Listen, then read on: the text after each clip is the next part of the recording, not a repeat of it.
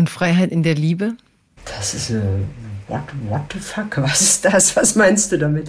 Ich weiß nicht, was du mit meinem Kopf machst. Ich habe die ganze Zeit das Wort Liebe im Kopf. Liebe, Liebe. Birds flying high, you know how I feel. Sun in the sky, you know how I feel. Breeze drifting on by, you know how I feel. Herzlich willkommen bei Freiheit Deluxe. Ich bin Jagoda Marinic und ich habe diese Woche wieder einen Gast hier, der mich ziemlich fasziniert. Fasziniert ist hier besser als begeistert. Ich bin sehr nervös, sehr erfreut und sehr glücklich, hier für Freiheit Deluxe mit der Schriftstellerin Sibylle Berg zu sprechen. Ihr kennt sie bestimmt, ich kenne sie lesend schon ewig, mailend vielleicht seit kurzer Zeit, weil wir uns im Corona ein bisschen angenähert haben. Sibylle Berg ist einfach Sibylle Berg. Und wenn man ihre Figuren sieht, dann sieht man Sibylle Berg-Figuren. Und ich liebe es einfach, wie sie ihre Welt schafft. Das erste Theaterstück von Sibylle Berg habe ich tatsächlich in Kroatien gesehen und habe gesehen, wie Leute in verschiedenen Ländern einfach auf ihre Figuren reagieren, auf ihren Humor reagieren, auf die Welt, die sie in sich hat und aufs Papier bringt, einfach auf eine Art reagieren, wo man einfach plötzlich nicht mehr genau weiß, was ist dieser Sibylle Berg-Effekt, was ist diese Sibylle Berg-Welt. Sibylle Berg hat zuletzt ein großartiges Buch geschrieben, GRM Grime Brainfuck. Und das müsst ihr alle kaufen und lesen, denn mit diesem Buch hat sie alle Preise eingeheimst, die man sich so vorstellen kann. Das klingt fast schon bedrohlich. Das ist der Grand Prix der Literatur, die höchste Auszeichnung, die es in der Schweiz für Literatur gibt. Der Schweizer Buchpreis, der Bertolt Brecht Preis, der Johannes Peter Hebe Preis. Also ziemlich viele Preise und ich freue mich jetzt einfach, dass sie da ist. Hallo Sibylle Berg. Hallo, hallo, aber das stimmt gar nicht. Ich habe zum Beispiel den Nobelpreis für Physik nicht mit diesem Buch gewonnen. Und das ärgert mich. Ja, aber der kommt noch. Aber der für Physik, der kommt noch, garantiere ich dir. ja, hallo. Guten, guten Tag. guten Tag. Der kommt mit der nächsten Platte. ich muss gerade ins Studio. Die Corona-Zeit beflügelt mich so beim Komponieren. Endlich ein bisschen Quality Time mit mir selber, ein bisschen komponieren. ja, der Nobelpreis für, ähm, fürs Komponieren. Gibt's den, gibt's nicht. Doch, hier Bob Dylan. Bob Dylan hat doch auch einen gekriegt. Ja, der hat's für Schreiben gekriegt. Ach so, ich dachte für, für Gesang. nee, nee, für Schreiben, fürs Schreiben. Ja, wir haben hier schon eine kleine Odyssee, hört ihr zwar nicht, wir hatten einen unglaublich anstrengenden Tag, um uns zusammenzukriegen für euch hier am, äh, im Podcast, unsere Zuhörerin, aber wir haben es geschafft. Bele, wir leben noch, ne? Nein, ich bin irgendwie. Äh du bist schon tot, ja. Ich habe dich auch hinfallen hören. Alle Gäste haben bisher ein Zitat mitgebracht zum Thema Freiheit. Sibylle Berg hat keins mitgebracht, oder? Äh, ich habe das nicht verstanden richtig. Ich kann dir einen, einen, Satz sagen, der mir dazu einfiel, gerade aktuell. Äh, mhm. Ich war, wusste einfach nicht, meinst du jetzt ein Zitat von Goethe oder von Hannah Arendt oder was, was ist das? Das habe ich auch gar nicht so klar ausgedrückt, weil ich das immer den Leuten überlasse. Manche haben was mitgebracht von jemand, manche haben selber was geschrieben, was du willst. Also ich sag dir mal, was so meine Tagesverfassung heute war. Ja, also Freiheit was? angehend. Äh, das war irgendwie die Freiheit der westlichen Kleinbürger endet da, wo die finanziellen Interessen der Kapitalisten beginnen. Lässt du es gerade wirken? Ja, ich versuche damit. Tief in dein System gerade. Ich habe versucht. Ich habe versucht, die Pause. Da muss man erstmal richtig tief schlucken, oder? War Volltreffer. War das spontan oder war der vorbereitet? Es war einfach äh, heute die Stimmung, weil ich weiß auch nicht, ich habe mich heute schon wahnsinnig aufgeregt, wie das so, so, so so über Auslagerung. Also es ähm, machen ja alle Firmen jetzt den geilen Gig, dass sie eigentlich Personal entlassen und die Arbeit, die sie früher als Service angeboten haben, den Menschen aufdrücken, oder? Weißt du, was ich meine? Also so wie du jetzt deine ganzen Bankgeschäfte selber machst und äh, deine Versicherung ja, ja, selber sparst. Ja. Und du bist dann auch verantwortlich dafür, wenn was schief geht, weil sie haben es ja irgendwie mit 16 Stufen verifiziert und gesichert. Äh, das heißt aber nur, dass das äh, für die Aktionäre einfach mega viele Gewinne sind, weil Personalkosten einsparen, hey, das lohnt richtig. Und äh, darüber habe ich mich heute aufgeregt und so dachte ich einfach, äh, wir haben ja noch einen relativen Luxus hier in der westlichen Welt. Also äh, Meinungsfreiheit eingeschränkt, aber wir haben so ein paar Freiheiten und äh, sehr viel mehr als Menschen in Diktaturen, die es ja auch immer mehr gibt. Aber eigentlich hören diese Freiheiten da auf, wo Kapitalinteressen ins Spiel kommen. Also wenn du, äh, weiß nicht, wie es bei euch ist, bei uns äh, ist jetzt eigentlich. Äh, bei euch bei, bei euch, also in der Schweiz. Ja, also bei uns in der Schweiz ist es so, dass äh, wir jetzt ein neues Antiterrorgesetz verabschiedet haben, das äh, eigentlich bei fast allem greifen kann, was Kapitalisten stört, oder? Und das äh, fing an, dass wirklich irgendwie kleine Klimademonstrantinnen irgendwie, die den Eingang zu einer Bank blockiert haben, jetzt vor Gericht standen wegen was weiß ich was alles. Also also da enden einfach deine Freiheiten. Deine Reisefreiheit ist jetzt geendet durch irgendwelche äh, Corona-Pandemien. Also es ist alles irgendwie sehr fragil, das, was wir denken, äh, was unsere Freiheiten wären, die vornehmlich ja eigentlich aus der Wahl zwischen Produkten bestehen, kann auch ganz schnell wieder verschwinden, oder? Wobei. Wenn du sagst, es war die Tagesstimmung. Ja, das was, war die Tagesstimmung. Was passierte denn, dass genau das die Tagesstimmung war? Äh, das ist ein bisschen langweilig, oder? Also ich kam auf die Verwege. Ja, was ist denn der Moment, in dem du das dann denkst? Also, also der, der Moment war irgendwie, ich war auf der Post, um ein kleines, dünnes Buch nach Deutschland zu schicken. Du weißt, das feindliche Ausland. Ja, die Deutschen. Das muss man deklarieren, was da für eine feindliche Sache drin ist. Und äh, neben dem, dass die Versendung eines kleinen, dünnen Buches irgendwie 16 Franken kostet, das ist irgendwie 15 Euro für ein kleines Buch, musst du dann irgendwie ab nächste Woche oder so sechs Franken zahlen, falls du die Zolldeklaration nicht an deinem Endgerät vornimmst und ausdruckst und selber einscannst, oder? Mhm. Und da dachte ich, ey, macht's doch noch blöder. Es äh, gibt ja Menschen, die wissentlich oder äh, notleidend oder weil sie sehr alt sind, einfach keinen Zugang zu Endgeräten haben oder einfach schlicht überfordert sind. Das heißt, irgendwie ein halber Staatsbetrieb, was die Post ist, äh, lagert mal wieder irgendwie Arbeit an die Menschen aus, was eigentlich nicht barrierefrei für alle ist. Oder? Und dann dachte ich mir weiter, wenn ich jetzt äh, Multimilliardär wäre, würde ich äh, den Staat verklagen. Und also wenn ich zudem auch noch irgendwie mega Langeweile hätte, oder? Und dann dachte ich irgendwie, das wird alles irgendwie immer äh, zunehmender eine anstrengende Zumutung. Und dann denke ich mir wiederum, vielleicht ist das aber so einfach, weil ich jetzt älter werde und das noch anders kannte. Und vielleicht ist für Menschen, die jetzt gerade 20 werden, das dann alles ganz normal. Und ich muss einfach aufhören zu meckern, sonst werde ich irgendwie so, so peinlich oder? Nee, nee, sei ruhig peinlich. Das ist schon gut. Ja. Mecker nur. Ich habe das nämlich schon, weil ich denke da schon auch, ich meine, bin natürlich auch schon ohne das aufgewachsen und ich weiß genau, was du meinst und das liebe ich auch an deinem Twitter-Account, weil es mich fast jeden zweiten Tag einmal an so irgend sowas in der Art erinnert wo du echt das Gefühl hast, die Leute arbeiten freiwillig für den Kapitalismus und geben ihre Freizeit her, damit sie Produkte haben können. Und ich glaube, das letzte Mal, dass ich so einen Fimmel hatte, war, ich wollte in Berlin, glaube ich, in irgendeinen von diesen Sarah oder sowas weil mir kalt war und ich hat, brauchte irgendeinen Pulli. Und dann bin ich dann rein und dann die Schlange, da war nur eine Person an der Kasse und die Schlange war quasi zur Tür, damit ich so einen billigen, unter, also einen billig verarbeiteten Pulli kaufe, um nicht zu frieren. Und dann dachte ich so, und die rufen auch keinen zweiten Mitarbeiter, sondern du hockst halt dann selber, gibst du 45 Minuten, um denen 20 Euro geben zu dürfen für so ein billiges Überhangjäckchen, ja. Und als ich mich drüber aufgeregt habe, haben mich alle angeguckt wie ein Auto so. Ja, aber dafür ist der ja so billig, ne? Und dann denke ich immer, das ist so ein bisschen meine sozialistische Sozialisation durch das Land meiner Eltern ne, als Kindheit in, im ehemaligen Jugoslawien, dass ich immer so ein bisschen denke, die können doch nicht immer die Leute funktionalisieren, für worauf sie Bock haben. Deswegen finde ich das bei dir so gut, also dass du das, dass dich das so empört. Dieses eigentlich den Kapitalismus aus seinen Theorien so in diese ganz kleine Alltagsscheiße zu übersetzen. Ja, sonst wird das äh, ja immer so wahnsinnig abstrakt. Ne? Dann wird das so Kapitalismus, Gewetter ohne, ohne irgendwie, dass man das haptisch irgendwie erleben kann.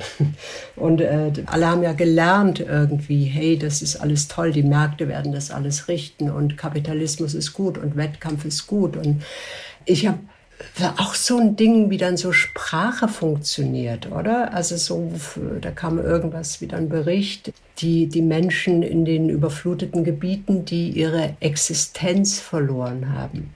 Äh, denke ich, sie haben ihre Arbeit verloren, ihr Einkommen, aber sie existieren ja noch. Also wieso diese Verknüpfung irgendwie von existieren, sprich lebendig sein und du musst aber dafür arbeiten, weil sonst ist die Existenz weg. Also weißt du, was ich meine? Also es sind so mm, ganz viele kleine Framing-Punkte irgendwie, äh, wie das Recht auf Arbeit, das äh, Recht irgendwie einen, einen irgendeinen Scheißjob zu bekommen, ja, wo eigentlich die Mehrheit drauf reingetappt ist und sich eigentlich in zunehmendem Maße entsolidarisiert hat, äh, weil jeder möchte jetzt zu den Gewinnern gehören und möchte möchte einfach nicht auf der Verliererseite stehen. Deswegen äh, sind wir so unsolidarisch geworden, glaube ich. Und das ist Absicht, oder? Ja, jetzt, jetzt, kann ich dir nicht widersprechen, weil ich das auch glaube. Heute funktioniert ja doch alles so im, im Kontroversen. Ne? Ich müsste jetzt sagen, aber glaubst du denn nicht, dass das mehr Freiheit auslöst? Das ist auch eine gute, gute. Das ist ja auch immer ein ganz, ganz. Können wir mal über die Pros diese Sache sprechen? ja, genau. Das ist ja immer so, so, so ein geiles Argument. Äh, ja, es, der Kapitalismus ist die beste aller, aller möglichen Gesellschafts- und Finanzformen. Und das, nachdem irgendwie jeder Versuch, ein anderes System aufzubauen, niedergeknüppelt wurde, größtenteils vom CIA. Oh Gott, ich rede wie Ken Jebsen. Das ist aber nicht so. Ich habe ein Buch geschrieben. Ey, dann kriegst du bald einen eigenen Podcast, so sechs Folgen. Wie wurde, wie wurde Sibylle Berg Ken Jebsen? Nein, was wollte ich gerade wahnsinnig bedeutendes sagen? Ja, es, es, es gab ja nie eine Chance, oder? Es gab ja nie eine Chance, irgendwas Neues zu entwickeln. Und jetzt äh, sind wir mit diesem Zeug verhaftet und äh, jubeln das, jassen das hoch zur, zur besten äh, aller, aller Gesellschaftsformen. ist ja auch ein bisschen schwach, oder? Ja, vor allem, vor allem auch soziale Marktwirtschaft, ne? Ist ja eigentlich so ein geiler Begriff. Könntest du denken, funktioniert der irgendwie? Aber wenn du mal so zurückdenkst, früher konnten Leute arbeitslos werden und dann vier Jahre nicht mehr arbeiten müssen. Mhm. Ne? Also du verlierst einen Job und kriegst dann vier Jahre Arbeitslosengeld ohne Hartz IV, ohne dass du dauernd bei einer Tante vorsprichst, wie du deinen Lebenslauf verbessern sollst mhm. und ohne dass jemand fragt, wie du die Gesellschaft kostest und wie wir deine Arbeitszeit zurück in, das, äh, in die Gesamtarbeitsbruttostunden des Landes kriegen das ist heute halt nicht mehr vorstellbar. Ja, und wie auch die Gesellschaft dich eigentlich nicht verachtet hat, oder? Also heute, äh, ich glaube, diese ganzen, äh, bei euch Hartz IV, bei uns ist es Sozialhilfe, das ist ja, äh, wird ja so drangsalisiert und gekürzt und dass, dass das so als abschreckende Beispiele funktioniert, oder? Guck dir das an, so lebst du, wenn du nicht funktionierst, Alter, oder? Und das... Äh, da macht jeder einen Bogen, weil damit will man sich nicht anstecken mit diesem Userton. Ja, ja, und vor allem, dass du heute auch so hinnimmst, dass die das Recht haben, wenn du dann einen Job aufgibst, musst du schon quasi vorher zu der Frau, die dich berät, wie du den nächsten kriegst. Also ist schon alles gut, aber man geht irgendwie davon aus, dass die Leute selber keinen Bock haben, sich irgendwie ihr Geld zu verdienen und dass dann irgendeiner vom Staat das Recht hat, hinter dir herzuprügeln. Ne? So, zeig mal den Lebenslauf. Da können wir noch was stellschrauben, dann kannst du nachher die Tiefkühltruhe bei Aldi besser reinigen. Ganz gut, oder? Das ist schon hart. Fucky shit. Ja, du, geh, geh, doch, geh doch zurück in dein, dein Land, du. Ich gehe auch zurück. Genau, geh doch.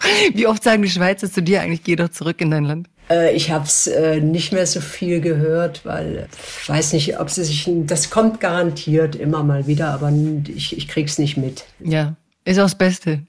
Ja, es ist auch irgendwie ein bisschen stulle egal, äh, seit ich weiß, dass irgendwie selbst in der dritten Generation die äh, Menschen, die hier geboren werden, nicht automatisch einen Pass kriegen, sondern die beantragen müssen mit allen Schikanen und so, äh, habe ich mich da ein bisschen beruhigt und gedacht, ja, okay. Sind sie ganz gut zu dir doch. Du, äh, also bis jetzt, sagen wir mal so, äh, ich reg mich auf natürlich über, über alles Mögliche, dass äh, es eben hier auch dieses stinkereiche Land nicht schafft, für die Schwächeren besser zu sorgen, oder? Sondern stattdessen irgendwie Geld in, äh, zu Milliardären ballert oder irgendwelche Jagdflieger kauft.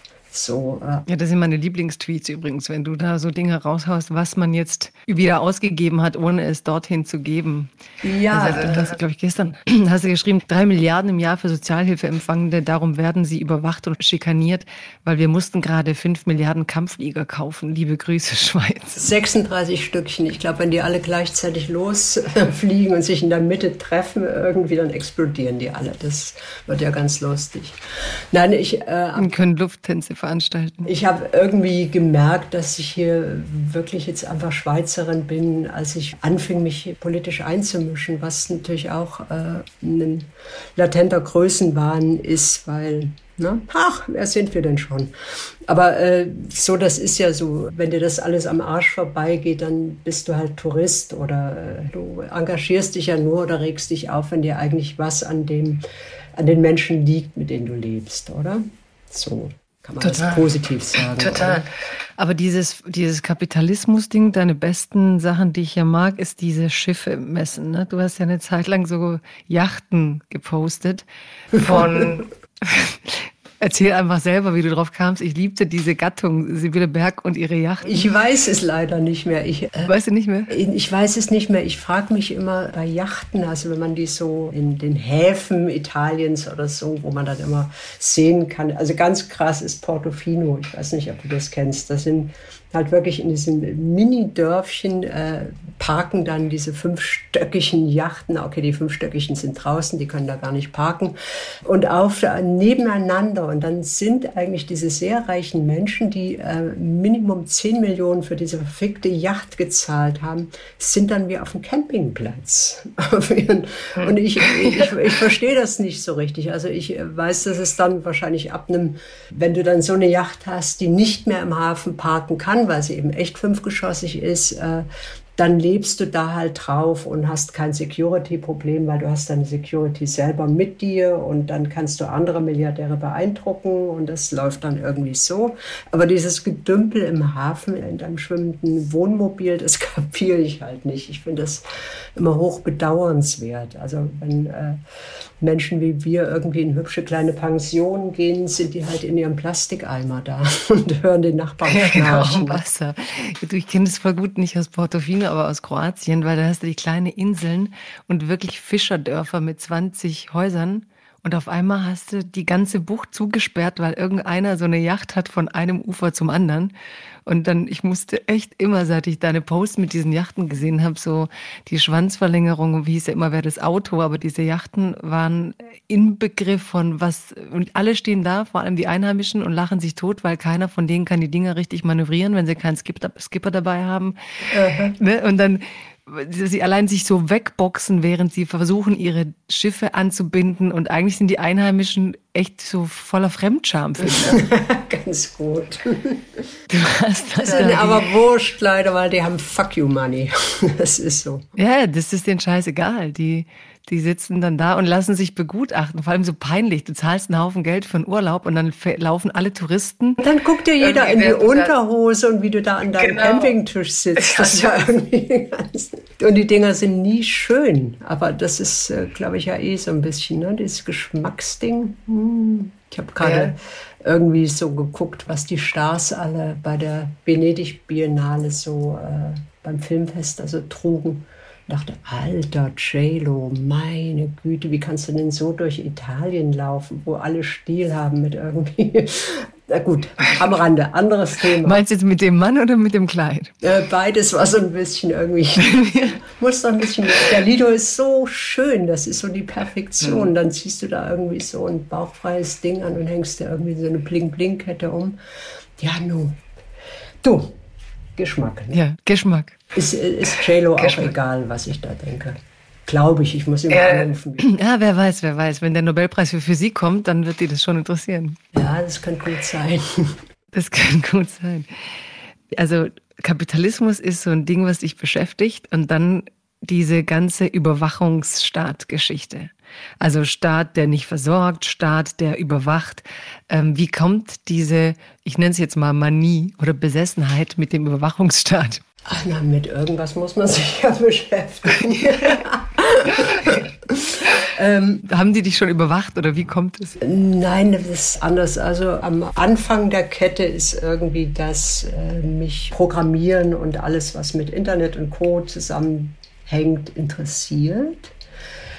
Und dann die Radikalisierung fand dann einfach statt, wirklich bei den Recherchen zum letzten Buch wo ich eben über genau das, was ich vorher irgendwie äh, beobachtet habe und gestalkt habe und gelesen habe, dann so mit manischen Hackprofis manifestieren konnte. Also ich habe dann einfach äh, im CCC in Zürich gesessen und habe dann so Aktivisten kennengelernt, die an PEP arbeiten. Das ist eine Peer-to-Peer-Verschlüsselungsgeschichte, die das Internet retten soll, falls es nicht schon zu spät ist, was ich ja glaube, dass es ist und bin dann einfach so äh, ins, ins innere Darknet abgetaucht und beziehe so eine gewisse Erregung daraus.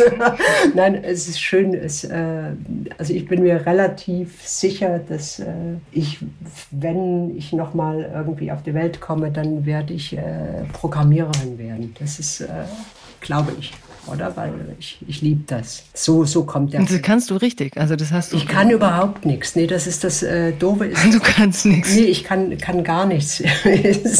das ist das ist erstmal so die Basis von allem, dass ich überhaupt nichts kann. Ich verstehe eigentlich alles äh, theoretisch, aber ich kann nicht coden. Oder? Und ich bin zu träge, es zu lernen und weiß auch, dass ich nicht mehr gut würde oder? Weil äh, die fangen damit mit zehn meistens an, indem sie irgendwie Rechner auseinanderschrauben. Und das heißt, ich muss mir vorstellen, du sitzt mit so ein paar Cracks in einem CCC in Zürich und kannst es zwar nicht, blickst es theoretisch und gehst dann mit denen da rein. Was passiert dann damit? Ich meine, was, ich, mein, ich kann es mir gar nicht vorstellen. Ich sitze da nicht, weil die treffen sich immer zu spät. Wir sind jetzt, saß man ja eh nie, weil äh, ne, wir hatten Corona, da sitzt man ja nicht haptisch zusammen, muss es ja auch nicht haben. Äh, ich äh, rede einfach sehr viel mit denen und lass mir Zeug erklären und Hex erklären und meistens reden die sehr gern sehr viel und, und dann gucke ich das nach und schaue irgendwie, dass ich äh, weiterkomme und noch mehr verstehe und es äh, macht mich einfach so glücklich. es macht mich glücklich, irgendwie äh, die unendliche Scheiße zu begreifen, in der wir sitzen. Erklär sie mir, die Scheiße. Uh, äh, wirklich, wollen wir jetzt, wir jetzt so weit gehen? Äh, ja, erklär mir das doch mal. Ich habe davon keine Ahnung, ehrlich gesagt. Ich nutze ja auch alles. Du bist immer total so super abge, abgeschält. Ich bin auch irgendwie faul und lazy. Also eigentlich, wir wissen alle, dass, dass es damit beginnt, dass wir ein Apple-Gerät mit uns rumtragen oder was eine Überwachungseinheit ist, was dich orten kann, was dich aufnehmen kann, auch wenn das Handy aus ist. Äh, so fängt es an und dass wir dagegen eigentlich nur vorgehen können, indem wir das Handy nicht mitnehmen was immer schwieriger wird, weil immer mehr Sachen auf dem Handy laufen. Irgendwie haben wir alle äh, großartige neue Zertifikate, die irgendwie nachweisen, dass wir geimpft sind oder nicht geimpft sind, sondern genesen sind oder was auch immer. Du kannst sie dir noch ausdrucken, du weißt aber zum Beispiel irgendwie die Infrastruktur, die es hat, ich weiß nicht, wie es in Deutschland ist, ist eigentlich sehr gut geeignet dazu, dass man das weiter ausbaut, die Technologie. Also dass du dann eine App hast, die äh, zum Beispiel, also es ist so ein Szenario, äh, wo man sagen kann, das ist panisch oder manisch. Also man kann dieses Zertifikat dann einfach umbauen zu einer elektronischen Identität, zu einem Nachweis, dass du existierst, sprich ein Pass, oder? Man kann das dann, ja, man kann das dann einfach mit allen Daten, die interessant für alle Behörden sind, auffüllen. Also von den Impfungen kann es weitergehen einfach in Einkommen, Schufa-Eintragungen, Schuhgröße, äh, Religion, äh, Schulden, was weiß ich. Also so und kannst immer noch sagen, das ist alles Quatsch, das wird nicht kommen, kann sein, aber alles, was so an negativen Fantasien äh, oder, oder Szenarien zum Beispiel im Crime auftauchte zur Überwachung, die sind jetzt äh, zu 90 Prozent Realität geworden. Du musst einfach gucken, äh, in Deutschland hat es ja jetzt, glaube ich, auch neue Antiterrorgesetze. Es kam raus, dass Deutschland mit Pegasus arbeitet. Das ist eine äh, Überwachungssoftware, die ohne dein Wissen auf deine Endgeräte geladen wird und alles auslesen kann. Also jede Tastaturbewegung, deine äh, Passworte, deinen Mailverlauf sogar irgendwie das Mikrofon. Also das kam jetzt zufällig raus, hat Deutschland also eingekauft, diese israelische Software, die auch irgendwie an Diktaturen verkauft wurde. Und ich denke mal, das haben alle eingekauft, oder? Mhm. Also das sind so diese kleinen Mitteilungen, die dann so für einen Tag lang immer in der Presse stehen. Also es ist nicht so, dass es heimlich passieren würde, sondern es steht immer irgendwo. Und es ist in so einer Schlagzahl und einer so, äh, du musst dir mal angewöhnen, wenn du durch die Stadt läufst, nach, nicht nach unten zu gucken und nicht geradeaus, sondern nach oben. Einfach wie viele komische runde Kameras gibt es da schon. Das sind dann biometrische Kameras, die irgendwie dein, dein Gesicht zerlegen und dich erkennen und dich in Datenbanken abgleichen können. Also so die, die Schlagzahl nimmt wahnsinnig zu, weil äh, überwachte Bürger einfach mal cool sind. Ne? Also uns wurde ja sehr, sehr viel äh, schmackhaft gemacht mit unserer Sicherheit und dem Kampf gegen den Terror. Dann ließ das ein bisschen nach. Dann kam irgendwie die Kinderpornografie. Also äh, nicht gesagt, dass ich irgendwie jetzt beides gut fände, aber es sind immer so Argumente, wo jeder sagt irgendwie, ah, ja, ja, na klar, wir, wir sind gegen Kinderpornografie und äh, gegen Terror sind wir auch. Also stimmen wir mal dafür und finden das gut und regen uns nicht auf. Und das ist ja und vor allem kommt ja dann immer raus, dass der Terror, wenn der stattfand, alles Leute waren, die Sie hätten kennen können.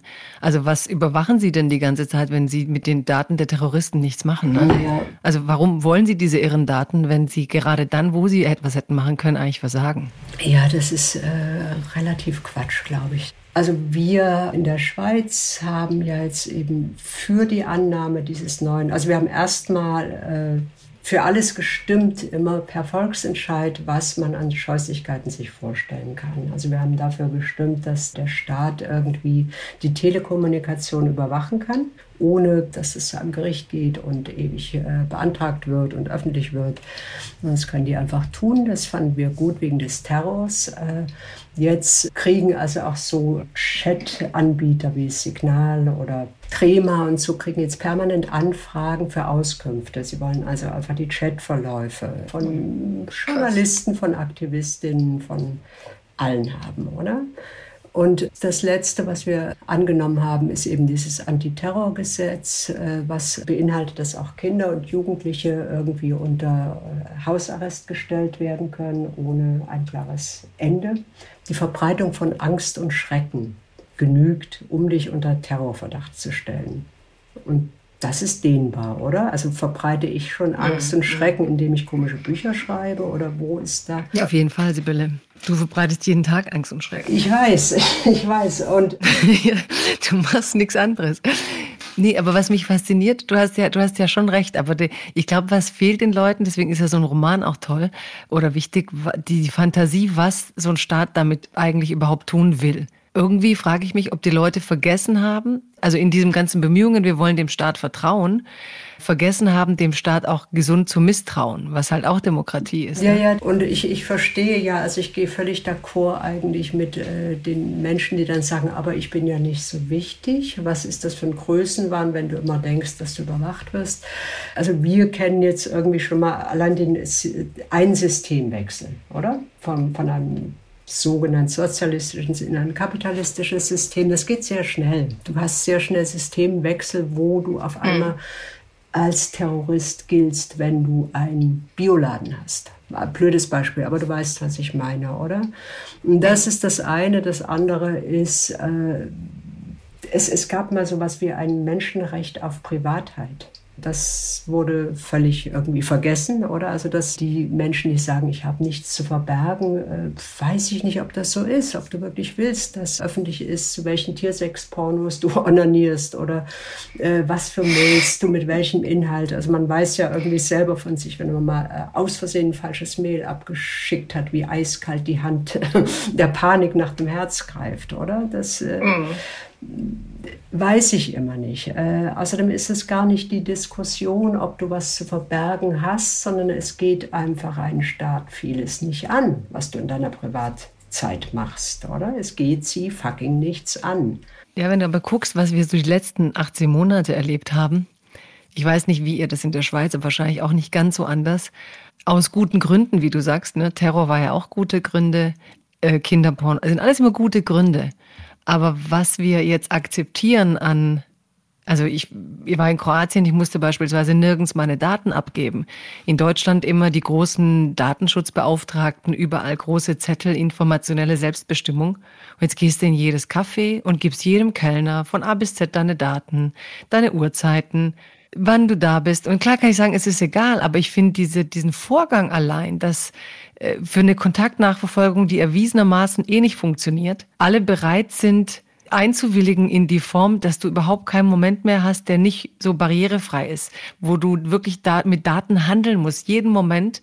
Und alle sagen nur, okay, ist ja gut, wenn es halt hilft, die Pandemie einzudämmen.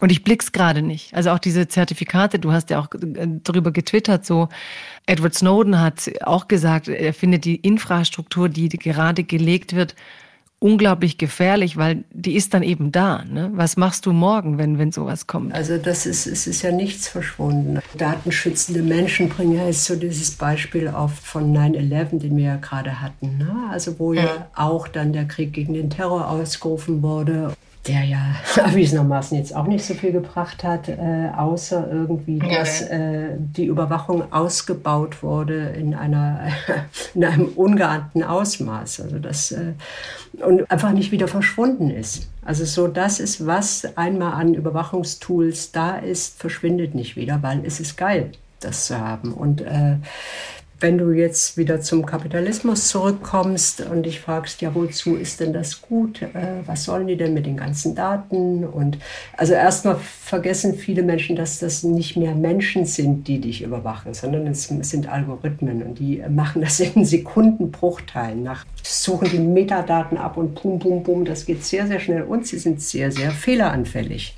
Also das kann wirklich sein, irgendwie in einem ganz blöden Fall, dass du morgen irgendwie die Einsatzgruppe deine Tür eintritt, dass sie dich inhaftieren und dann ist es an dir nachzuweisen, dass du nicht dort mit irgendwelchen subversiven Elementen warst und gerade eine Bombe gebastelt hast. Also das ist so das eine. Und das andere ist wirklich dieses Gefühl, das wir alle haben, äh, so einer, einer latenten, leichten Selbstzensur. Und ich glaube, das ist gewollt. Also die, die Menschen, die sich so äh, selbst zensieren und wissen irgendwie, uh, das kann schiefgehen, das sind gut zu lenkende Menschen. Und die werden nicht aufbegehren. Und sie werden sich, wie irgendwie am Anfang gesagt, sie werden sich nicht mehr solidarisieren.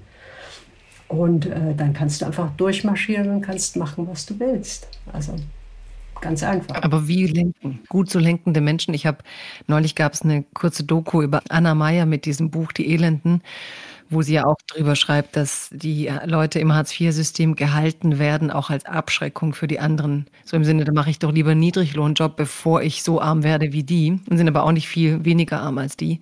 Ähm, dann kam so ein Wirtschaftswissenschaftler und meinte, naja, das stimmt doch nicht. Inzwischen sind es nur noch 2,5 Millionen, die in diesem Hartz-IV-System sind. Man versucht die ja. Wer sind denn die? Wer lenkt denn da? Mhm. Naja, wir haben äh, gewählte Regierungen, ne, die äh, nachweislich ja sehr, also jetzt rede ich von Deutschland, hier ist es ein bisschen transparenter, aber auch nicht viel, wo man weiß, dass irgendwie jetzt allein irgendwie Play Play in Corona-Zeiten sich äh, die ganze CDU, CSU irgendwie mega bereichert hat mit Maskendeals und Play und so ein Zeug. Äh, und dass sehr viele einfach sehr eng vernetzt sind mit Lobbygruppen von der Wirtschaft, dass sie dann irgendwie vielleicht ihren Ausstieg aus der Politik vorbereiten und endlich mal einen gut bezahlten Job haben wollen. Also das sind die. Es geht im Zweifel immer um Kapitalinteressen würde ich jetzt mal ganz stramm behaupten. Ich würde jetzt. das sind die, die dann mit den Yachten in die Buchten fahren, ne? Ja, ich glaube nicht, dass äh, irgendwie. Es gibt sehr viele Menschen, die mit sehr viel Enthusiasmus und Engagement in die Politik gehen und Sachen verändern wollen, die dann einfach zermürbt werden, aufgerieben werden, weil es gibt äh, vornehmlich einfach, äh, sagen wir mal, einfach rechtere konservative, sprich kapitalismusfreundliche Regierungen weltweit, oder? Und so sieht es ja. mal aus. Was sagst du dann so Politikern, die immer von Vertrauen reden, Zusammenhalt, Zivilgesellschaft, so das ganze Sprech, was ja gerade so typisch ist für unsere Gesellschaft? Naja, das, das ist eigentlich so in dieser ganzen äh, Pandemiezeit das, was mich am meisten aufregt, neben irgendwelchen Tools, die ausgelegt werden, ist, äh, dass da irgendwie diese Worte, Vertrauen und so, äh, aber du diesen Menschen also dass sie sehr wenig kommunikativ dazu beigetragen haben, dass du ihnen vertraut hättest.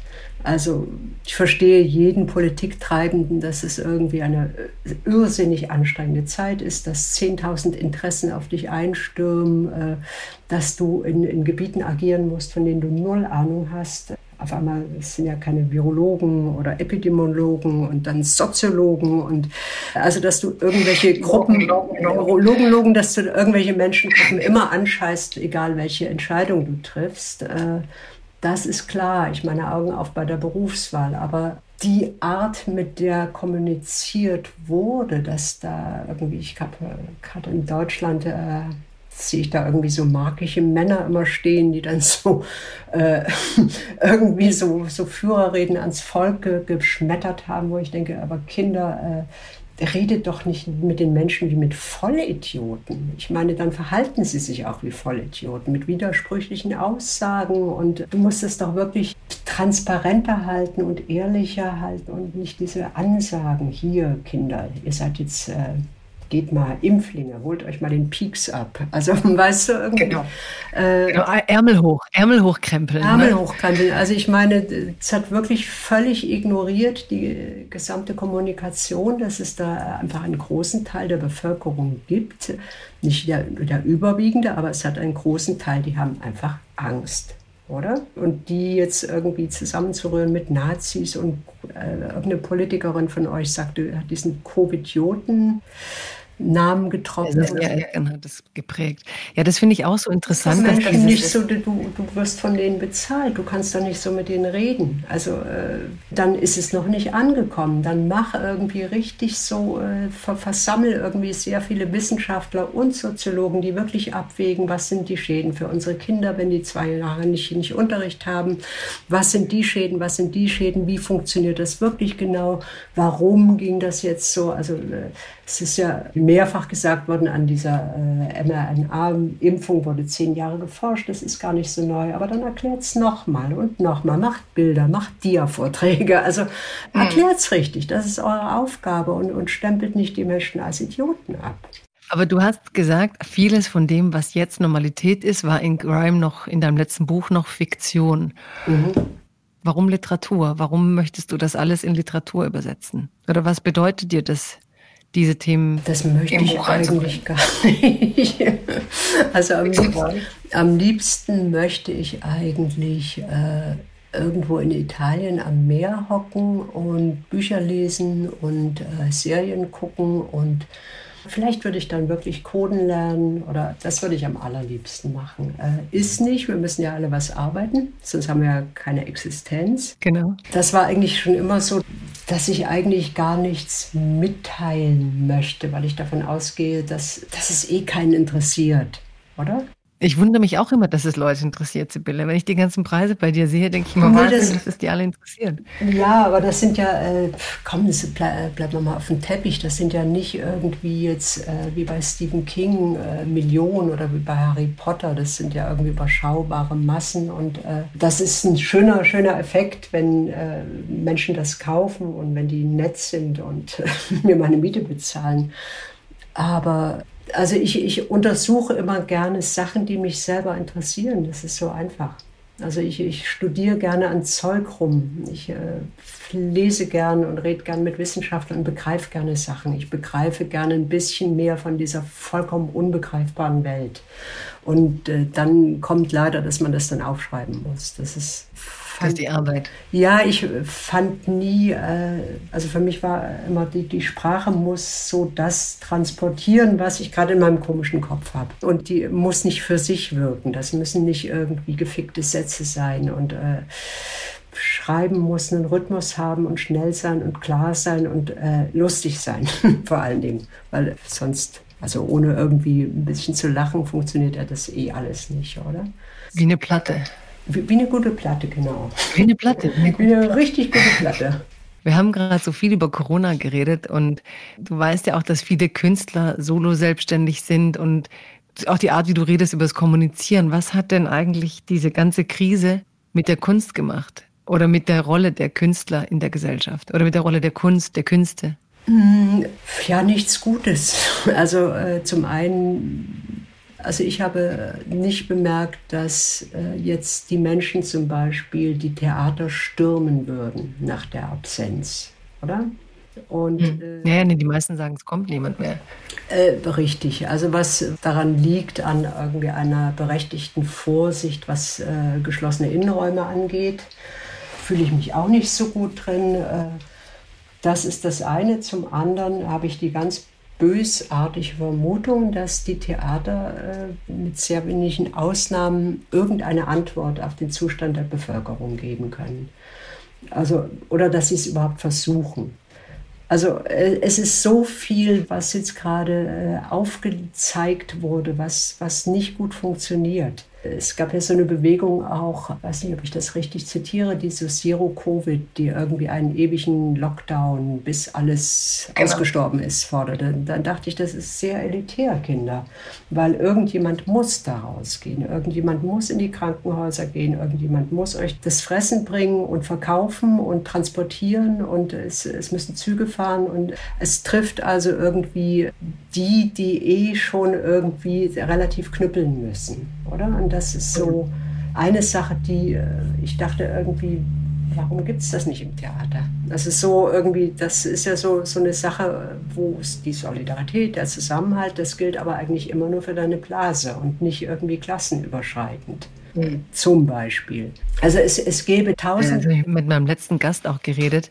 Das ist einer, ähm, Uri Mittenmeier, der hat die ganze Initiative von den Fahrradkurieren gegründet, ja, dass die sich eben verbessern. Aber der wiederum ging so irgendwie von aus, dass alle anderen nicht so leiden wie Fahrradkurier. Ne? Also diese krasse Vereinzelung, die jetzt jede Gruppe kämpft langsam für sich aber niemand kommt auf die Idee, dass es den anderen genauso scheiße geht. Ich habe gesagt, habt ihr schon mal überlegt, in Berlin eine gemeinsame Sache zu machen mit den ganzen Solo-Selbstständigen, die auch keine Verträge mehr haben, auch alle frei sind. Ihr seid zwar in einem Bildungsstatus, aber eigentlich ökonomisch total gleich. Und die denken überhaupt nicht mehr, die meisten Menschen oder wir, dass du alle in einem Boot sein könntest. Ja, das ist diese Abschaffung des Begriffs Arbeiterklasse. Also ich sage dem gern Kleinbürger, weil das, das habe ich auch nicht äh, mir ausgedacht, sondern es kommt von Dietmar Dahd, der einfach Leute wie uns als Kleinbürger bezeichnet. Und dass wir uns nicht mehr solidarisch äh, fühlen, äh, ist wirklich halt ein großes Verdienst dieses Systems, wo jeder halt meint, irgendwie diesen dumpfen Satz, du kannst es mit deiner Arbeit ganz hoch schaffen. Also zum Jeff Bezos-Status. Das ist irgendwie drin, dieser Brainfuck ist drin, oder? Und das, das äh, hurra, der Kapitalismus hat es geschafft. Und das ist genau irgendwie das, was sehr, sehr gut für Milliardäre ist. Also Menschen, die sich nicht solidarisieren, die nicht auf die Idee kommen, eine Revolution zu machen, einen Generalstreik zu machen. Top, läuft doch, oder? Dann läuft die ganze Maschine weiter. Ja, und dann gleichzeitig überwachst du die Menschen und weißt gar nicht wofür. Also so ein bisschen, ganz ehrlich, ist es halt auch eine krasse, oh, so eine Verzweiflung gerade. Ne? Du denkst so, wie du sagst, Menschen, die keinen Protest machen, sondern stattdessen gucken sich halt alle Jeff Bezos an, wie er ins Weltall fliegt himmeln ihn auch noch dafür an, dass er so geil ist. Der kriegt so viel Sendezeit, habe ich gelesen, wie das gesamte Thema Klima in einem Jahr hat er an einem Tag sich abgezogen. Und alle sitzen da und himmeln den auch noch an. Also du himmelst den Typen an, der zig Menschen ausbeutet, der, also ich, ich blick's auch manchmal nicht mehr, wie wir uns so, weißt du, wie entgeistert, als würden wir nur noch zugucken.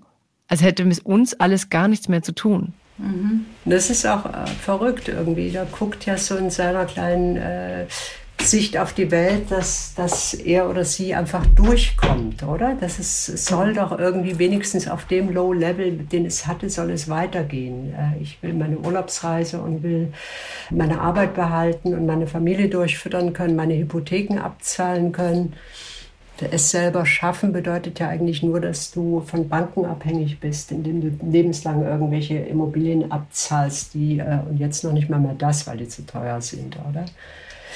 Ja, das ist alles ein bisschen gefickt gelaufen, oder? Voll gefickt gelaufen. Kannst du dich an den Moment erinnern, wo du gemerkt hast, dass sich das in die Richtung verändert? Also. Mhm. Jupp. Naja, äh, also erste Zuckungen gab es ja wirklich irgendwie. Ich glaube, es ist so, die Beschleunigung fand mit der, der breiten Nutzung des Internets statt. Also wo wirklich so Finanzprodukte auf einmal global gehandelt wurden und äh, auf einmal auch diese unfassbaren Nullen. Du kannst dich ja, ich meine, wir sind beide 35, du kannst dich ja auch erinnern irgendwie, dass es früher irgendwie echt was war, Millionär zu sein, oder? Also da waren solche Summen wie irgendwie 100 Milliarden völlig absurd. Gab es nicht, oder? Und auf einmal irgendwie äh, du brauchst jetzt äh, als, als properer Kapitalist noch nicht mal mehr Angestellte. Das ist ja das Geile, oder? Du machst Finanzprodukte. Deine Kohle fickt mit anderer Kohle und macht irgendwie äh, noch mehr sinnlose Kohle, die du dann ganz schnell in Immobilien verlochst, weil du dieser Kohle misstraust, oder? In die dann keiner wohnen darf und wo dich nicht enteignen darf, weil das wäre ja sozusagen demokratisch ungerecht. Das wäre fucking ungerecht, weil das sind ja, die haben es ja mit ihrer Hände Arbeit geschafft wieder. Äh, Richtig. wir hoppeln hier von einem Ding zum anderen und, und klingen so irgendwie, als ob wir total unglücklich wären in diesem wunderbaren System. Findest du nicht auch, auch, dass es Zeit für was Schönes, für ein bisschen Dankbarkeit wäre? Ja, ja, was Schönes reden. Ich habe was Schönes. Also fang mal du an, ich habe aber für dich was Schönes von dir. also fang, fang erst du mal an. Sei dankbar. Jetzt was, was Schönes. Ja, wir haben es auch voll geil. Wir leben auch voll gut. Ja, das ist jetzt so die dunkle Seite. Ich bin Welt. auch total dankbar. Ähm. Für deine neuen Platten, für den Nobelpreis, der noch kommt. Ich fand es ganz hübsch, so ein Gespräch mit einem Bekannten, der aus Kolumbien kommt und der in der wunderbaren Gruppe Contro und Eis äh, mitarbeitet. Musste der angucken. Kleine Werbung. Ähm, mit dem habe ich geredet, irgendwie in gerade wieder so ein bisschen verkretzt über irgendwie Reisefreiheit, einiges Europa abgeschafft, Nationalstaaten, hurra, hurra, oder? Und dann, und dann sagte er mir, äh, ja, willkommen irgendwie bei den Unterprivilegierten. Er ist irgendwie seit Ewigkeiten äh, hier und hat aber keinen deutschen Pass. Das heißt, dass er als kolumbianischer Mensch irgendwie zum einen, die meisten können überhaupt nicht reisen, weil keine Kohle. Die anderen brauchen Gesundheitsnachweise, Visa, Wohlwollen der Regierenden. Und sie haben auch nicht irgendwie in sehr vielen Ländern, die nicht der westlichen Welt angehören, nicht mal die Wahl, irgendwie eine Impfung abzulehnen, weil es gibt einfach keine, oder? Und ja. dann dachte ich, okay, das ist ein Punkt, ich äh, mäßige mich. Und dann habe ich mich gemäßigt und finde aber trotzdem vieles komisch. das war mein positiver Teil. Jetzt du. Weißt du, das, was ja geil ist, so manchmal, weil du erlöst einen ja so von der Pflicht, die man zu spüren meint heute, auch weil wir kämpfen ja alle für irgendwas. Bessere dies, bessere das. Und manchmal finde ich so krass, ich erinnere mich an Andrzej Stasiuk, der polnische Autor, der irgendwann gesagt hat, er sei total misstrauisch geworden, ob Demokratie eine gute Staatsform ist, weil seine Mutter in der Küche irgendwann nicht mehr über die Liebe ihrer Freundinnen geredet hat, sondern über die Politik. Alle, wir wollen irgendwas verbessern, machen. So, du bist auch total konsumiert davon, guter Bürger sein zu wollen oder gute Bürgerin. Ja, ich, ich weiß es auch nicht. Es ist jetzt auch wieder was Positives. Ich meine, diese ganzen kleinen Engagements, die Menschen machen irgendwie. Sagen wir einfach, diese Gruppe kämpft für intersektionelle Benachteiligung. Das ist äh, cool. Ich habe von diesem Wort vorher nie gehört. Und äh, da denkst du drüber nach. Und es wird ein bisschen, gerade sind, sind ja wirklich irgendwie äh, weiße Männer unter Beschuss. Und äh, wenn dann aus Panik irgendwie jetzt äh, plötzlich mehr ähm, nicht weiße Menschen irgendwie äh, stattfinden und in der Literatur und in der Kunst stattfinden und äh, also in all diesen Bereichen, wo es keine, kein, nicht um Kohle geht, oder? Äh, oder auch bei ja. Frauen endlich äh, sich selbst äh, ausbeuten können als Regisseurin irgendwie. Dann ist es aber schon mal mehr, als wir vorher hatten, oder? Weißt du, was hm. ich meine? Also ja, es sind schon doch. so kleine Movements, weil irgendwie ansonsten kannst du sagen, ja, geh doch in die Politik. Das machen dann auch viele und äh, werden dann dort aufgemürbt, oder? Ja, von daher finde ich irgendwie die vielen, vielen kleinen Babyrevolutionen irgendwie, das ist, ist, sehr cool und sehr viele Menschen ähm, setzen sich ja ein und kämpfen sich da den Arsch wund irgendwie für kleine Verbesserungen, die erst nach ihnen zum Tragen kommen. Also die werden sie nicht mehr miterleben, oder? Nee. Also mal was ganz anderes. Wann warst du denn zum letzten Mal im Theater und hast was richtig Geiles gesehen? Puh, lange her, muss ich sagen, ja. Also das letzte Mal, wer so richtig geil war, eigentlich tatsächlich sehr lange her, fast 2008. Und da bist du dann rausgegangen und hast richtig so irgendwas gehabt, was dich begleitet hat. Ja, also schon sogar länger. Also nicht, nicht begleitet, sondern was, was mein, was mich so, ja schon. Also die Art, wie ich auf Dinge geguckt habe, die Art, wie hat mich begleitet, beschäftigt und ich wollte mehr davon haben. Und das kam dann nie mehr vor. Nicht so stark. Also nicht in der Wucht. Also es gab schon Momente, aber nicht so, dass ich ganze Stücke, ein ganzes Stück über so da drin saß. Und glaubst du, dass das ist, weil du damals sehr jung warst und beeinflussbar und die Welt neu erforscht hast? Oder liegt es daran, was am Theater passiert jetzt? Ich glaube, es liegt schon auch daran, dass ich es damals so entdeckt hatte. Also das war so zwei Jahre, wo ich extrem oft ins Theater bin und wo ich mich einfach auch ein bisschen ins Theater geflohen habe. Also ich hatte keinen so richtig Bock auf die Welt, sondern ähm, hatte mehr Bock auf dunkle Räume, Kino und Theater und mehr Bock auf nur Fantasie und fand es einfach an sich fast lohnenswerter, da drin zu sitzen, als jetzt draußen. Ja, hatte ich auch mal so eine Phase. Und meinst du, ich, ich suche ja immer irgendwie, ob das noch überhaupt eine, eine, Überlebensberechtigung hat in der Form, in der es jetzt stattfindet. Also wann war das letzte Mal bei dir, dass du sagtest, dass aber du hast ja auch gerade so in Frage gestellt und gesagt, du weißt nicht, ob das Theater den Leuten jetzt was bietet. Wann war das letzte Mal bei dir, dass du im Theater warst und es blieb dir? Oh habe ich jetzt, während du geantwortet hast, mit der äh, hinteren Gehirnhälfte hektisch durchblättert irgendwie. Es, äh, äh, es gab das, das waren, äh, das war eigentlich der Ausschlag, warum ich anfing mit Theater, war Alain Platel.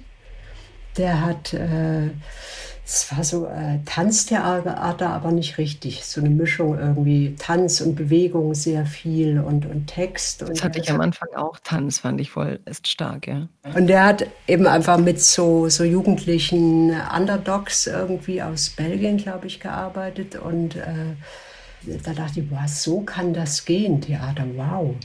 Und dann war es auch so, so frühe Polish-Arbeiten wo ich auch dachte, oh, ah, uh, schnell und lustig und äh, äh, so, aber das, äh, das war es dann eigentlich auch. Minimum 15 Jahre her. Ja, ne? War es dann den Kastorf-Sachen damals, Volksbühne, die ganzen nee, Schrei?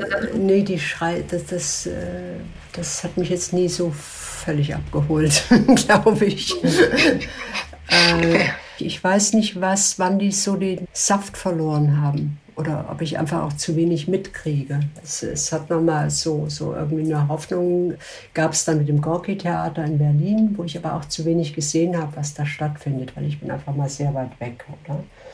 Wir haben ja so, so eine spezielle Form von irgendwie sehr, sehr regiedominierten Theaterinszenierung. Und das äh, ist, glaube ich, irgendwas, das, da gibt es so eine Gruppe von irgendwie sehr gut bezahlten, vornehmlich immer noch männlichen Regisseuren, die dann eigentlich so querbeet alles so ihre Handschrift aufdrücken, oder? Und dann entweder stehst du total auf dieser Handschrift, aber es geht eigentlich äh, oft gar nicht mehr so um Inhalte, oder? Und eigentlich äh, äh, das heißt, wenn du deine eigenen Stücke guckst, dann geht es dir auch so, dass du eher denkst, eigentlich ist es das nicht? Das kann ich nicht richtig sagen, weil das sind immer Premieren, die ich gucke und das ist äh, unglaublich mühsam. Ich kann das nicht, nicht sagen. Weißt du, also ich bin dann immer aufgeregt und dachte, habe ich Scheiße gemacht und die armen Schauspielenden müssen jetzt leiden. Und ich habe eine Sache, die ich von dir gehört habe, und zwar bei einem Gespräch bei dem Matze. Der Satz war, die Menschen machen verrückte Sachen, nur um ihrer Natur aus dem Weg zu gehen. Krass. Was habe ich damit gemeint? du hast, du hast ähm, ja, du, ich fand es eigentlich ganz, ganz geil. Du hast mit ihm darüber geredet oder er mit dir, was er so in der Freizeit alles unternimmt. Und dann ging es um einen Typen, der, glaube ich, auch in den Wald ging, um über eine Angst hinwegzukommen und um ein Bungee-Jumping und also immer Herausforderungen, die Menschen sich so geben, um nicht akzeptieren zu müssen, dass sie Angst haben vor etwas oder etwas überhaupt nicht wollen oder sich irgendein Ziel setzen und das auch noch erfüllen müssen. Und du warst da irgendwie so mega angenervt davon oder auch so fassungslos, was Leute sich da alles für Stress geben. Und dann, ich finde den Satz geil, die Menschen machen verrückte Sachen, nur um ihre Natur aus dem Weg zu gehen. Ja. ja. Kennst du dich oder war das ein Laune? Nee, ich entsinne mich nicht so richtig. Äh, ich habe gestern so was Ähnliches mit einem Freund besprochen, dass viele eigentlich gar nicht mehr wissen, wie ihnen wohl ist. Also weißt du, wie man ein Wohlgefühl herstellt? Mit was? Mit was geht es mir gut? Ich glaube, das, das haben wir mit diesem Dauerbeballern von irgendwie Rattenrennen und irgendwie konsumieren und jetzt noch Internet und Ballerspiele, das haben wir verlernt, uns zu fragen, mit was ist uns körperlich wohl? Also so irgendwie, dass nichts nervt, dass man so in einem, einem Flow mit sich selber ist, oder? Und äh, aus Kennst du das noch? Ich, ich kenne das super. Also ich weiß das äh, relativ gut. Ich weiß, äh, weil ich das so versucht habe herauszufinden, äh, wo handle ich so, weil das die Gesellschaft verlangt oder erwartet oder es uns vorgegeben wird durch Werbung, Filme und so weiter, dass wir es so und so zu fühlen haben und zu sein haben und das und das, äh, so sieht das aus, oder? Wenn du das versuchst rauszufinden irgendwie, dann sieht das ganz anders aus, meistens, oder? Dann kommt das irgendwie von der der Art, wie bestimmst du eigentlich, ob du weiblich oder männlich bist oder willst du keine Zuschreibung von beiden oder wie willst du leben eigentlich? Wie wäre dir wirklich wohl, wenn du leben könntest, wie du wolltest, oder? Und das rauszufinden ist eine harte Übung, könnte aber irgendwie sehr viel bringen, weil ich, ich glaube, sehr viel Zeug, was wir so machen, machen wir, weil wir denken, wir müssten das so machen und fragen uns, warum wir dann mit den Zähnen kauen andauernd nachts oder weißt du, warum wir so verstresst sind, warum wir so schnell wütend sind, oder? Und ich glaube, so im Rahmen des Privilegs, das wir noch haben, ist das eine geile Übung rauszufinden irgendwie. Ist so, so ganz banal, um das mal runterzubrechen, ist das, was ich mir als Partnerin vorstelle, ist das wirklich das, was mir gut tut? Weißt du, fühle ich mich wohl mit diesen Menschen? Fühle ich mich wohl in dieser Art irgendwie einer Familiengründung oder äh, irgendwie, ist das echt richtig cool oder, oder ist mein Weg ganz anders? So zum Beispiel kann man anfangen. Ich mag halt dieses, um ihre Natur aus dem Weg zu gehen. Also erstmal so eine Idee, dass wir eine Natur hätten. Ne, dass du denkst, wir sind schon irgendwie beschaffen. Ich, ich glaube, wir sind alle irgendwie beschaffen und äh, sind geprägt und sozialisiert und denen das ganze Zeug, äh, was dann vielleicht das, wie wir auf die Welt Kommen sehr beeinflusst hat. Aber es, es, gibt ja Menschen, die einfach denen wahnsinnig wohl ist, wenn sie phlegmatisch irgendwo rumliegen können und in den Himmel gucken können. Und mhm. die äh, rennen dann irgendwie ins Gym und machen Walkout. Weißt du, weil ja, aber genau das meine ich, weil diese Natur, von der du da so, so, so, so wie nebenher sprichst, ja, das ist ja heute fast nicht mehr möglich. Du hast ja nonstop irgendwelche Dinge, von denen du denkst, wir sind wieder beim Kapitalismus zum Schluss, macht vielleicht Sinn, dass du sie verbessern kannst, dass du an denen arbeiten kannst, dass du dich verändern kannst. Das sind wir jetzt wieder bei deinem Thema der Körper, oder? Also der Körper, der äh, so vehement durchgenormt wird und wo es irgendwie äh, so, so auch aufploppende Body-Positiv-Bewegungen gibt, äh, die auch zu nichts führen werden glaube ich, oder? Weil wir sind einfach genormt drauf, dass man irgendwie durchtrainiert und muskulös und fit sein muss, weil sonst fällt man der Allgemeinheit zur Last und ist unsolidarisch, die Eigenverantwortung, oder? Eigentlich ist das relativ stulle, wie so Menschenkörper aussehen, wenn die sich wohl mit ihrem Menschenkörper fühlen, oder? Das ist ja irgendwie, geht da keine Sau was an. Das ist ja nicht ein kollektives Eigentum, dein Körper ist es aber jetzt oder wurde dazu gemacht, um irgendwie die Kassen zu entlasten. Du weißt, was ich meine, oder? Voll, voll durch Corona ja noch krasser. Wir wollen die Kassen entlasten, oder? Ja, unbedingt. Wer will denn schwerfallen? Aber du, ich finde den Körper interessant, aber noch krasser den Geist. So was du sagst, mit wem fühle ich mich wohl oder in welcher Theateraufführung nehme ich was mit? Wo bin ich? Ich glaube, diese ganze spirituelle Szene, die sich gerade so offenbart, Leute, die dann so auch Zuflucht suchen in esoterischen Sachen und so. Ich glaube manchmal, dass das alles da beginnt, dass ganz viele gar nicht mehr wissen, was so die Natur ist, die sie so krass bekämpfen. Ja, kann gut. Also ich habe auch das, das war ja früher, als äh, man noch nichts Besseres zu tun hat, hat man sich ja so lustig gemacht über irgendwelche Routengänger und äh, Schwitzhüttenbetreiber und so äh, Urschrei-Fans. Äh, ich, ich finde das inzwischen ganz entzückend. Also ich denke irgendwie, versucht es einfach. Wie du irgendwie durch dein Leben schlitterst, das sollte doch wirklich äh, völlig wurscht sein und nicht gewertet werden, weil äh, das, das Höchste wäre ja irgendwie, dass jeder irgendwie den anderen in Ruhe ließe, solange äh, sie nicht abnerven, oder? Mhm. Aber warum ist es für die Leute so eine Zumutung, wenn sie denken, sie sind nicht konform? Ich glaube, das hat Überlebens, Überlebens äh, wie sagt man, soziologische Gründe, weil äh, keiner aus dem Rudel ausgeschlossen werden möchte. Und das Rudel ist jetzt einfach irgendwie trainiert, agil, leistungsfähig und im Endkampfmodus.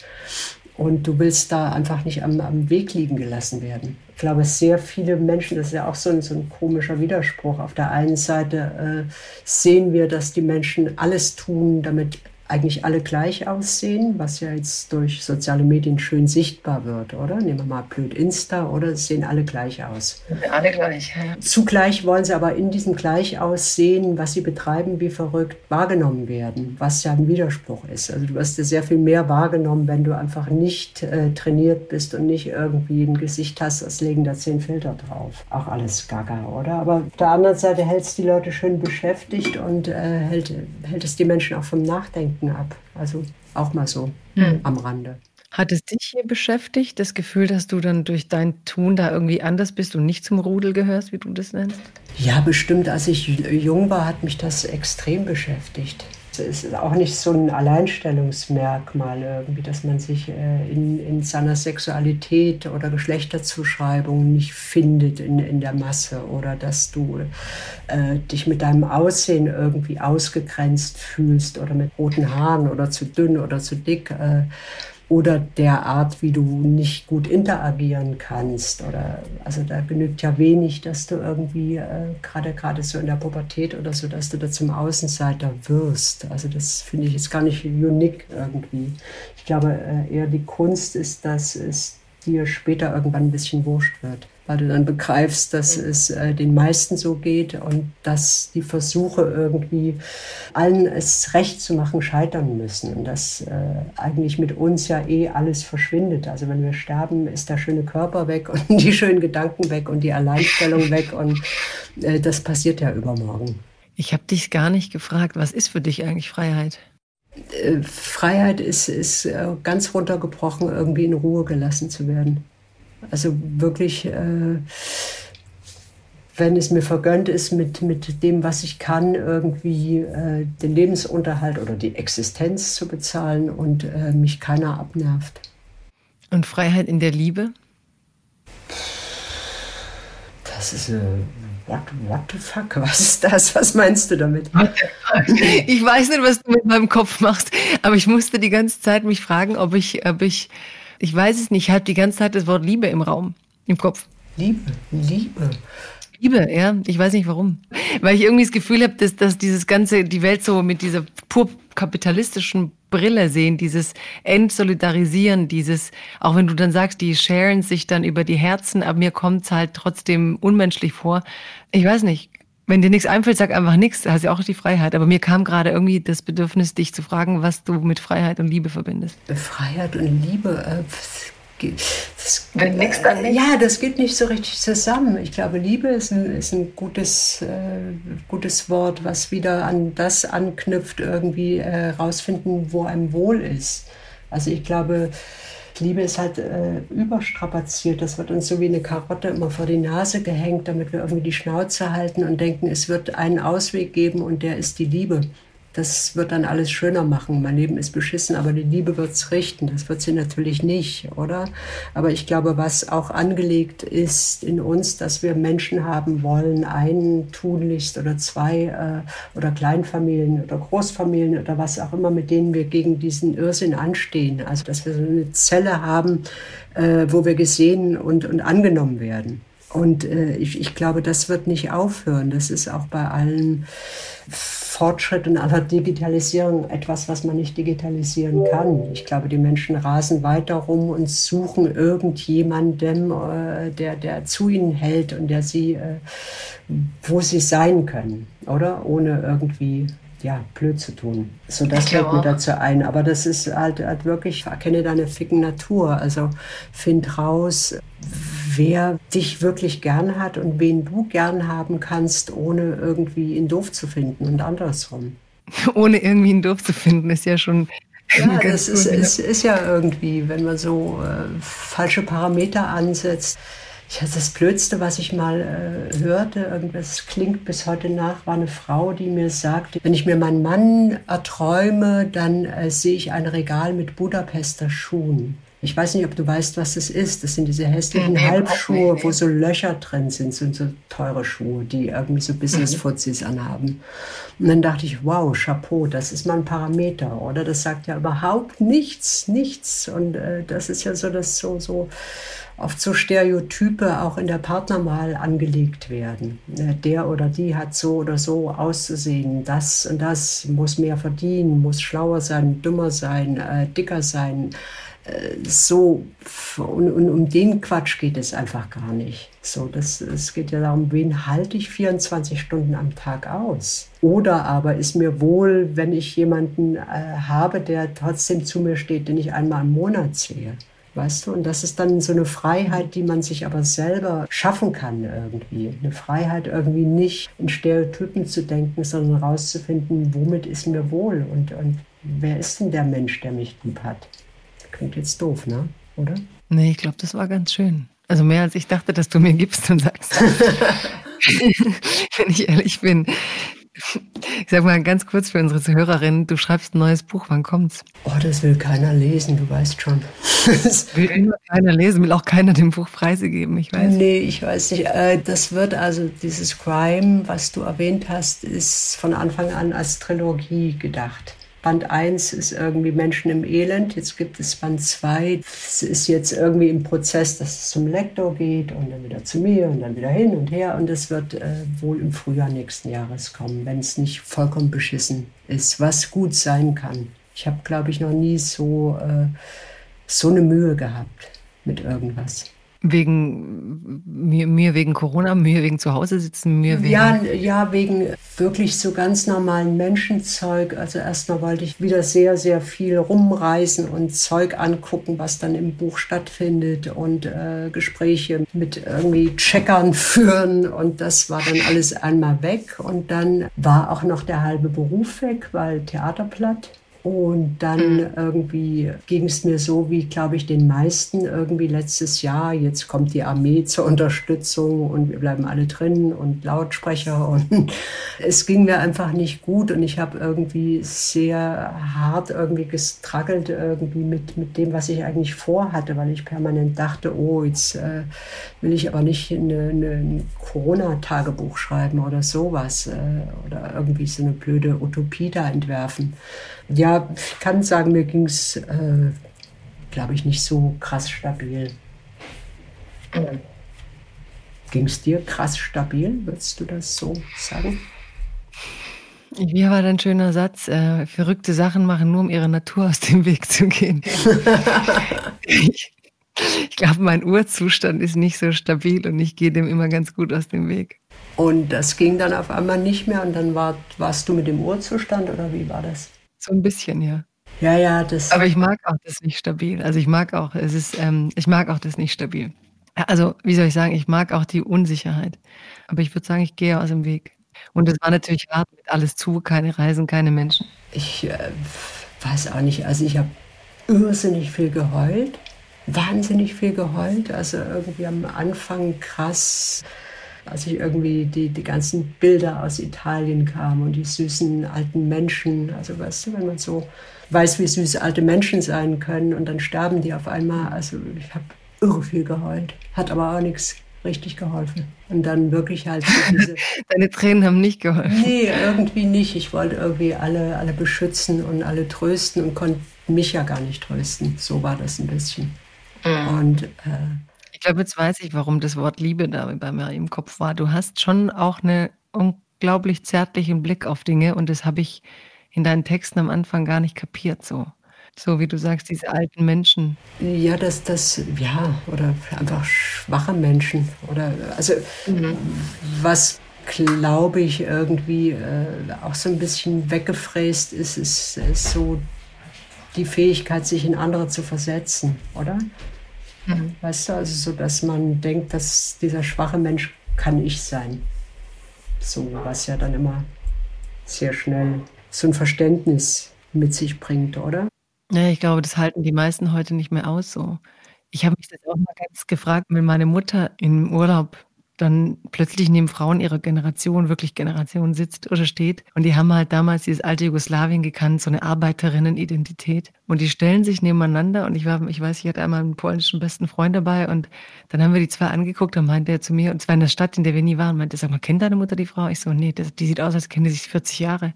Und die haben so irgendwie diese Art, genau diese Verletzlichkeit, diese Brüche so innerhalb von Sekunden ineinander zu sehen und haben so, sind dann zusammen.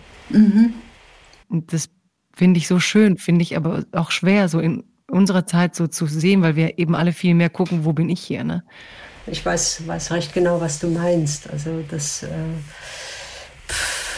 also wenn, wenn du schon nicht mitfühlen kannst, dann äh, wenigstens so der Umweg irgendwie dir vorzustellen, sehr, sehr schnell werde ich so alt und schwach sein, oder? Und dann bin ich keinen Furz anders innerlich als jetzt. Ich bin einfach schwach, oder? Weil äh, ich habe viel, viel Zeug erlebt und mein Körper will nicht mehr. Und innen denke ich irgendwie, scheiße, ich habe keinen Bock zu sterben. So, das, das ist ja eigentlich relativ einfach, sich das vorzustellen, oder? Und dann wächst ja so ein Mitgefühl oder ein Mit Miterleben oder einfach, ja, zu verstehen, was ich meine. Ja, ich glaube, ich weiß genau, was du meinst. Mich hat das auch so, so verletzt, genau aus dem Gefühl, diese auch Bilder aus Italien, wo dann die Pflegerinnen und Ärzte unter den Schreibtischen geschlafen haben und so, ne? Hast du das gesehen? Die saßen dann zwischen den Schichten, weil die gar nicht mehr heim sind, dann könnte ich jetzt noch losheulen. Also, dass die sich dann da einfach auf dem Boden zwischen die Tische einfach irgendwie einmurmeln, um dann wieder da zu sein. Und dass wir halt als Menschen uns permanent auf Menschen verlassen, ohne es vielleicht dauernd zu bedenken, mit dem wir halt nur das Menschsein gemein haben. Ne? Das ist eine Krankenschwester, die wird die vielleicht nie gesehen haben, ein Arzt, der wird den nie wieder sehen oder auch Geburten, dass du angewiesen bist, in einem Krankenhaus äh, da in so einer Situation mit Fremden, ne?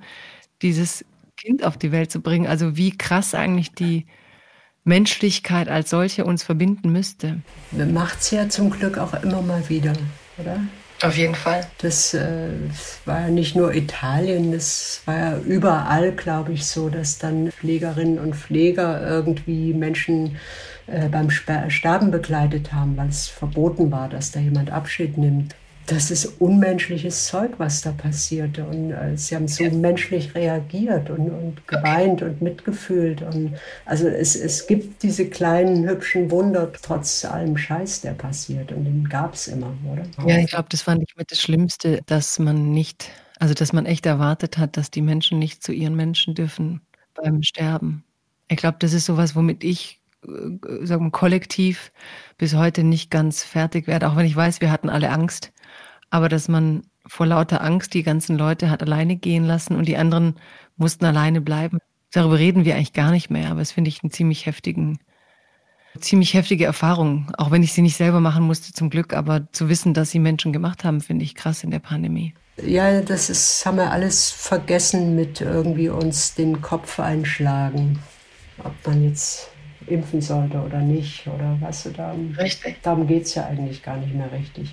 Und jetzt bin ich fast am Ende und wir wollten noch was Glückliches sagen und dann darfst du gehen in dein Labor mit deiner Platte, deine Platte aufzeichnen für den Nobelpreis.